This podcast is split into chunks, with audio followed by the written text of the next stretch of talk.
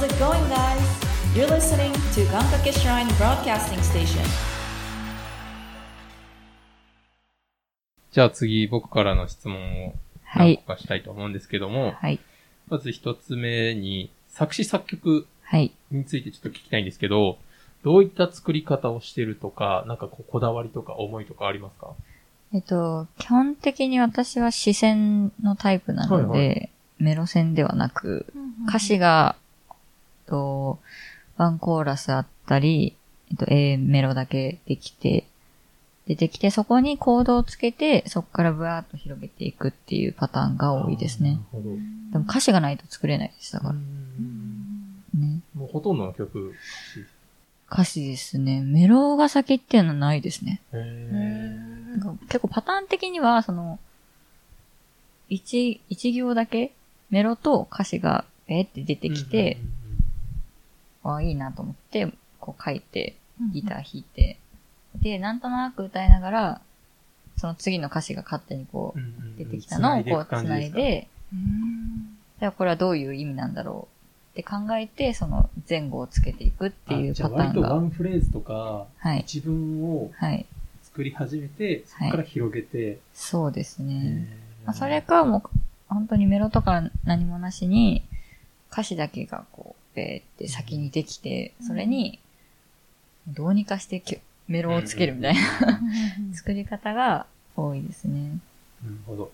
なんか僕も、その、曲を作って歌うっていう活動してたんですけど、僕は、なんかまあ、僕も歌詞書くのが多いので、はい。視線だったりもするんですけど、はいやっぱりこう、どうしても視線だと、はい。なんか、途中までいいのに、ここの詩だけすごい当てはまらないみたいなメロディあーーラインにもなるじゃないですか。たまにありますね。そこをやっぱこう、ギュッとしなきゃいけない難しさとか、うんちょっとこう、メロを変えるとか、うん。そういうのも結構しますか？うん。妥協じゃいないですけど、こここうしたかったけど、これじゃハマらないなとか。や、なんかそこは、全然妥協できなくて、んん。なんだろう。この意味合いがつながる、通じる他の言い回しってなんだろうってめちゃめちゃ考えるんですよね。確かに、それで言葉をちょっと変えたりとか。そうですね。それかも、うん、意味合いを結構すごく大事にしてるので、うんなんかこれ、これでどうしても行きたいみたいな。まあでも基本的にそんなに歌詞は変えなうんいです。ね。でここの、でほで A、B、サビがあって、2番も A と B、で、サビの一文だけできないみたいなのが、うんずっとある曲とかがめちゃめちゃありますだから。あ、じゃあそれは完成せずに今せず。に、それが出てくるまでは絶対に完成させないです。そこは曲げたくない感じですでも本当にある日、何にもない時にパッて出てきたりするんですよね。それで完成した曲とかが結構あります。え。その時の、あ、これこれこれみたいなのが、やっぱあるって分かってるから、うん。あ、じゃあ今はちょっと違うんだな、みたいな感じで寝かせてるああ、なるほど。ますね。うなんか僕もなんか寝かせちゃうとうん、そのまま眠ってっちゃうんですよね。もう何年ものかなみたいになる起こせなくうて、ん。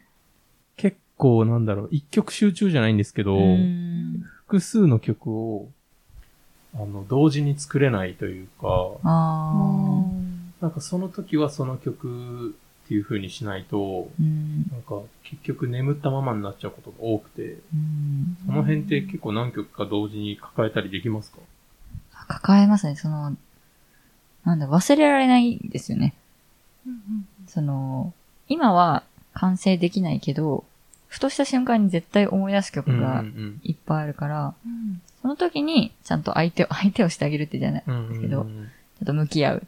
向き合うと、ハマらなかった部分の歌詞ができたり、やっぱ絶対私はタイミングのタイプなので、なんかそれを待ちつつ、あじゃあ結構ストックはありつつ、そうですね。その完璧に当てはまる瞬間を待ってるみたいな。待つ。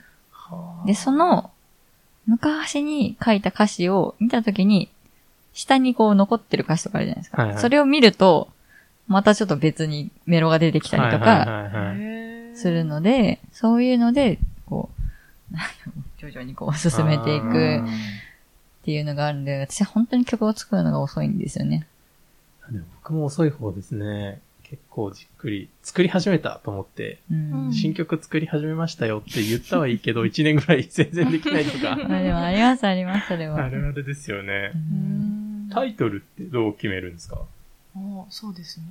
うーん。まあなんか結構その歌詞を書いてる段階で仮のものをつけることが多いんですけど、まああとはその歌詞を全部見て、あとその曲の雰囲気とか考えながら、その意味合いを調べてつけたりとか。ああ、なるほど。うん。先にそのタイトルつけるときもありますけど、あ、あります？ありますあります。あ、でも歌詞ができてて、どう？うんそうですね。だから一番だけできてて、あ、これだな、みたいな。のがありますね。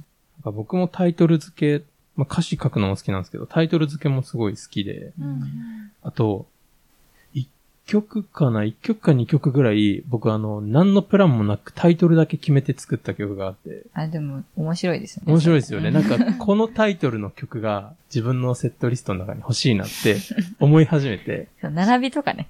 そうです、そうですそうです。もう五感とか響きだけそで、うそうそうタイトルだけバシってつけて、そっからもう歌詞とメロディーを作り始めるとかもあったんですけど、ちょっとそれで曲の話をちょっと聞きたいなと思うんですけど、はい。あのーそれこそ、このエンタジェアのはい。エンディング曲で使わせてもらっているリコールミはい。ーを YouTube の方で歌詞も載ってるじゃないですか。それも見させていただいたりしてて。で、あの、YouTube の概要欄に、はい。あのー幼い頃を忘れてしまった自分へっていうはい。文章がはい。やっぱこう聞いてみても、そういう、なんて言うんでしょう、昔はい。の自分と今の自分とかはい。をこう、照らし合わせてみたりとかっていうのが一番大きなテーマなのかなと思ったんですけど。えっと、そもそもこの曲ができた理由が、私のその地元の、あの、そのバンドを組んでる時のギターの子が、私とじゃないんですけど、その、中学校が別々だったので、その中学校の地元の友達と毎年旅行に行ってるんですね。はいはい。で、それはあの、インスタグラムのストーリーとかで、すごい楽しそうに毎年こう、はい出て、あ、なんかいいなと思ってて、やっぱこう、昔から知ってる友達と遊んでると、幼かった頃の自分を思い出せるじゃないですか。大人になった自分っていうのは、こう、社会に出て、なんだろう、働いてる自分とは別で、やっぱこう、無邪気だった頃、無垢なん時の自分で入れるじゃないですか。うんうん。だそういう瞬間ってすごく大事だなと思ってて、なんかそういうのをこう残せ、残せたらなと思って、っていうのと、あその、インスタグラムのその、残ってる動画に、この BGM をつけたいと思って作り始めたんですよ。へー、なるほど。なんかいつもその子が最後にこう全部まとめて、インスタグラムにアップしてるんで、これなんか動画なんかいいなと思って。作ってみようと思って、いう、割と軽い気持ちで作って、できたよっつってこう、送るっていう。へー、そういう曲なんですね。だから、その、なんだろう、歌詞とか聞いていただくと多分わかると思うんですけど、あの頃の自分うんうんうん。で、今の空を見てるけど、がまあ気持ち的には昔の自分うんうん。でも、この空を見れたらいいよね、みたい僕好きな一節があるんですけどな。、はい。リズム合わせてせーので一歩。あーそこがすごい好きで。なんか、その文章を見てもすごい気持ちが良かったんですよあ、ね。本当です。ありがとうございます。それがすごい、なんか、うわ、いいなって。しかも2番の入りじゃないですか。はい。その入りでめちゃくちゃいいなって思って。で、その後の、嘘をつくのも、ふりをするのも上手くなった声で歌を歌った。はいっていう、なんかそこも、大人になったがゆえのそうですね。ものとか、はい。特にさっき言われてたように、はいなんか社会人になったり、はい。こう、大人になってから仲良くなった人たちとはい。遊んで出るものと、うん昔から仲いい奴らと遊んで出るものってはいめちゃくちゃ違うじゃないですか。そうですよね違いますね。それって出そうと思っても出ないし、うんなんかそういうところもそうだし、なん,、うんなんて言うんでしょう。ずる賢くもなってくるじゃないですか。そうですね大人になってくると。なんかそういうのもすごい感じて、ね、しかもこの番組のエンディングだからね、ね 大切に扱わせていただありがきたいととうございます思います。ではならないっていうね。んあ、あ、なくてはならないか。なくてはならない。今のは、ちょっとちょっとあの、カットしておいてもらっていいですかお願いします。なくてはならないね。そっちですね。何を言い出したのかと思っちゃいました。曲っていう。ねえ、なんか本当に曲ができる工程って、はいそう、そう私たちは見れるものじゃないので、どうやって出来上がっていくのかって、こういうお話聞けるのは、なんかすごい ワクワクする。でもあの聞いていただくことはあまりないのでね、嬉しいです。うんあと、その、何曲か聞かせていただいてたんですけど、はいベルでいいんですかあ、ベル、はい、ベルです。ベルが、YouTube にアップされてたのが今年の3月とかだったじゃないですか。そうです。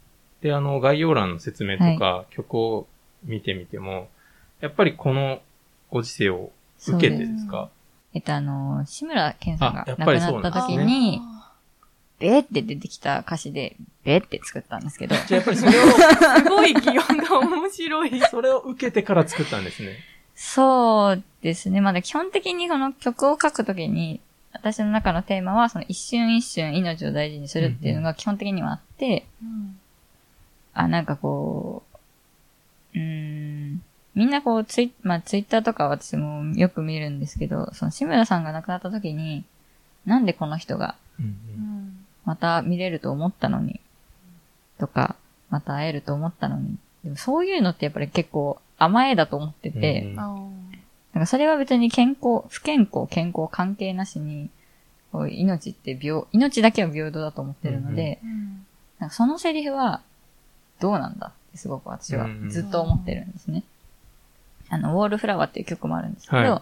それも同じように、えっ、と、友達が亡くなった曲なんですけど、まあなんかその急に、本当に急にいななくなってしまうじゃないですか。友達だって、もう会えない。また来年会おうねって言ってても会えなくなるし、うんうん。うんなんかだから今言えることはちゃんと言って、でその悔いのないようにしてほしいなっていう気持ちも込めて、ベルっていう曲も、ウォールフラワーっていう曲も作りましたね。うんそのベルの歌い始めの一節が誰かはきっとさよならを言えないまま眠りについて。それは私たち側の、いなくなってしまった側の人を思って眠る夜。うーん。でもそのさよならも言えないっていうのは、そうそういうことですよね。急にいなくなるなぁと思って。うんうんそうですね。そう、すごいこのベルは、あなんか素敵な曲だなと思って。ありがとうございます。なんかね、まあさ、子供の頃とかって、その、また明日ねってこう、学校があったから、毎日会えるのが当たり前だったからうん、会えなくなるっていうのは、この大人になって、じわじわ実感していくものを、こうやって、まあ、曲で伝えてもらうと、なんかすっとね、こう浸透していくし、うんやっぱり周りの人と、うんなんか時間を大事にしようって改めそうでて、すね。そう思っていただけたら一番私は作ってよかったなと思いますね。なんか特に大人になると、友達と会う頻度も。変わっていくねじゃないですか。すね昔より。うんなんかすっごい仲いい親友でも、うん年に1、2回会って遊べればいいかなとか、うんそんだけの頻度でも、なんか、しばらく会ってなかった気がしなかったりするんですよね。うんありますね。うんですね。まあ、会えるうちにとか、まあ、そうそれこそ、まあ、うん友達に限らず応援してるね、まあ、アーティスストさんがいたり、うん俳優さんとかいるのであれば、もう会えるうちにとか、そうですね。まあ、ね、ちょっとご時世柄思わされますけど、なんかそういう説教じみたところではなく、曲で伝えてくれるっていうのがやっぱり、まあ、メさんらしさというか、温かさを。アーティストですか？アーティストさんさすがですと ありがとうございます。思います。さすがのアーティストですか？じゃあちょっと次の質問に行きたいんですけれども、ギターを弾く、はい歌を歌うはい。っていうところで、こう、なんでしょう、ぶつかった壁とかっていうのもですね、あの、うちのタカさんがですね、はい。ギターを始めてはい。弾き語りをするっていうのがあチャレンジにあるんですね。いいですねそ。こに向けてちょっとアドバイスじゃないんですけれども、えーっと、なんかこれは私も、その、弾き語り始めの時にどうしたらいいんですかって聞いたんですけど、ははい。あの、ギターを覚えて、見ないで弾けるようになるまで練習して、歌う。それです。簡潔にもうそれだけで、本当に。だからもう本当に見ないで、こっちを間違えなかったら歌えるから。っていそうことらしいですどっちも中途半端だと、やっぱ間違うどっちもに釣らからね。こっちにギターに集中するってことは、ギターができてないから、歌えないんですよね。だからギターの存在も気にせずに弾けるようになったら、余裕で歌える。そういうことですよね。だからギターをもう覚えろ。手と、で練習し手とろっつって。口が違う動きしますからね。確かに。聞こえてるかな高さん。ありがとうございます。そういうことです。はい。